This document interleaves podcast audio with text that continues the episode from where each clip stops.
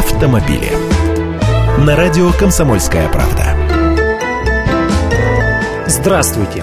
Сразу после появления новости о выделении денег АвтоВАЗу вновь послышались возмущения, сколько можно кормить эту бездонную бочку. И все в таком духе. Вот только так рассуждают люди, которые живут в реалиях прошлых лет. А меж тем ситуация здесь кардинальным образом изменилась. Волжский автозавод больше не принадлежит государству. Более того, его в полной мере российским-то назвать нельзя, ибо управляется он совместным предприятием с Renault Nissan, и контрольный пакет акций принадлежит именно франко-японскому альянсу. Глава совета директоров «АвтоВАЗа» теперь бразилец, президент швед, главный дизайнер британец. Второе, 30 миллиардов рублей предприятию дает не государство из бюджета, а внешэкономбанк и в кредит.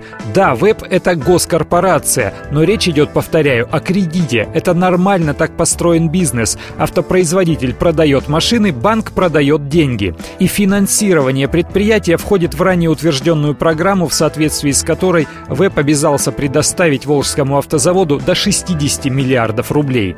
Третье, кредит этот идет не на раздачу долгов по зарплате, зарплате или какие-то затыкания дыр, а на модернизацию производства, создание нового поколения моторов и на развитие производственной площадки в Ижевске. Ибо Ижавто входит в объединенную автогруппу и тоже принадлежит АвтоВАЗу. Там собирают «Лады» и планируют собирать машины «Рено» и «Ниссан». И ровно через год, 25 сентября, там запустят производство недавно показанной «Лады Весты». Так что все меняется, а без денег изменения невозможны. Поглядим на результат. Автомобили.